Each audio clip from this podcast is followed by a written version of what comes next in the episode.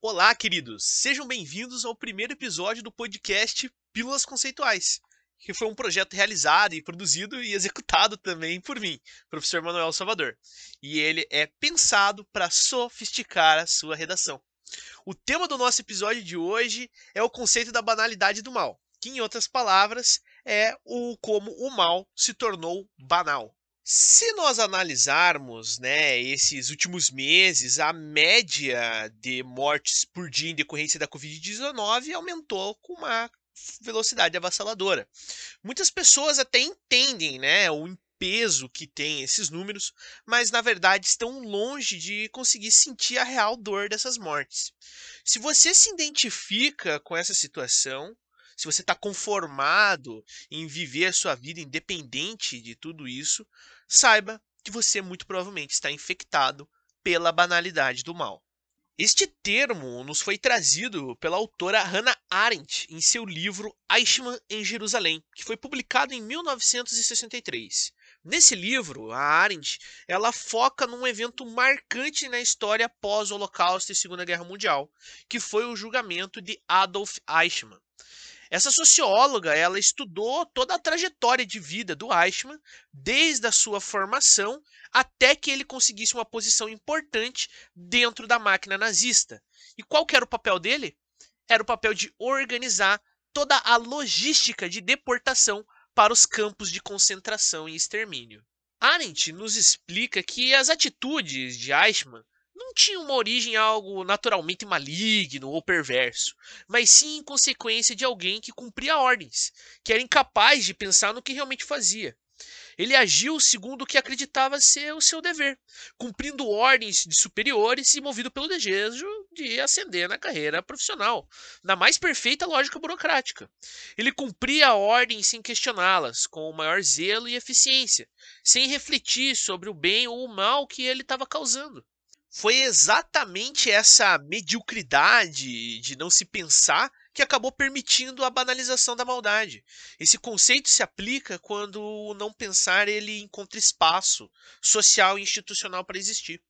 A partir desse momento, né, e é como se se esvaziassem os pensamentos e existisse essa banalidade do sofrimento humano. Nesse ponto, você acaba se tornando capaz de compactuar, de reproduzir ou mesmo perpetrar todo tipo de atitude perversa sem remorso ou culpa. Você atribui isso a outros.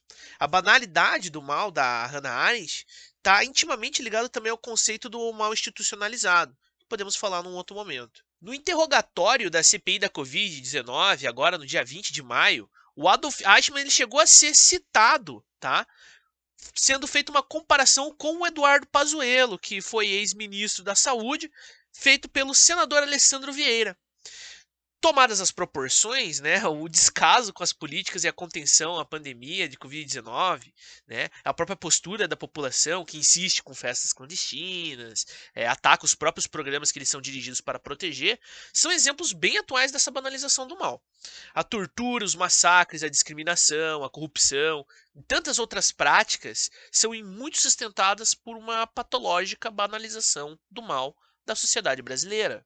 Esse conceito da banalidade do mal, ele pode enriquecer muito a sua argumentação em redações com temáticas acerca de violência nas comunidades, sobre a faixa de Gaza, crianças em situação de vulnerabilidade, crise migratória, sobre ONGs e projetos sociais, discriminação e preconceito, abismo social e até abuso de poder policial que anda bem em voga.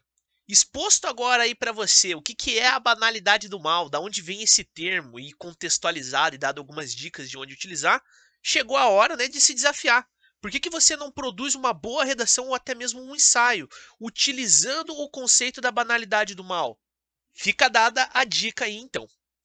Esta foi a primeira pílula conceitual, pessoal. Espero que vocês tenham gostado desse novo conceito que estou apresentando. Eu convido a todos que sigam e favoritem o nosso podcast para não perder os próximos episódios.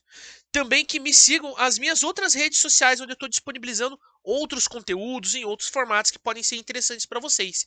Principalmente o meu Instagram, arroba dor, underline, salva, underline, neto. E pelo meu YouTube, né, meu canal no YouTube, que é o canal Cena Histórica. Eu agradeço demais a atenção de vocês e desejo a todos um excelente estudo e ótimas redações.